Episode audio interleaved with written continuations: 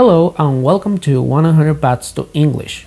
Learning English does not have to be tedious or boring. In all paper class can become a headache for the teacher and the students. In 100 Paths to English, you will discover that learning English can be fun and at the same time you can use what you have learned in real life. Because this is the world we live in now. Everything is connected. We need to be prepared. One of the ways we can use our smartphone is to practice English. Setting up the assistant in English language, we can practice our pronunciation. In this way, we ensure that Siri will understand our questions and we will answer them. Do you want to try?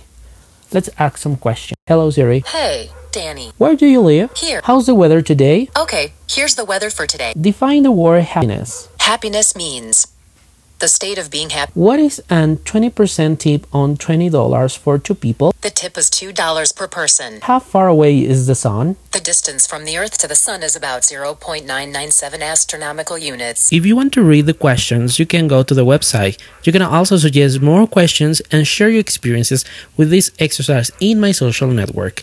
Subscribe to the website and receive exercise and exclusive material to practice English. Thank you and see you soon.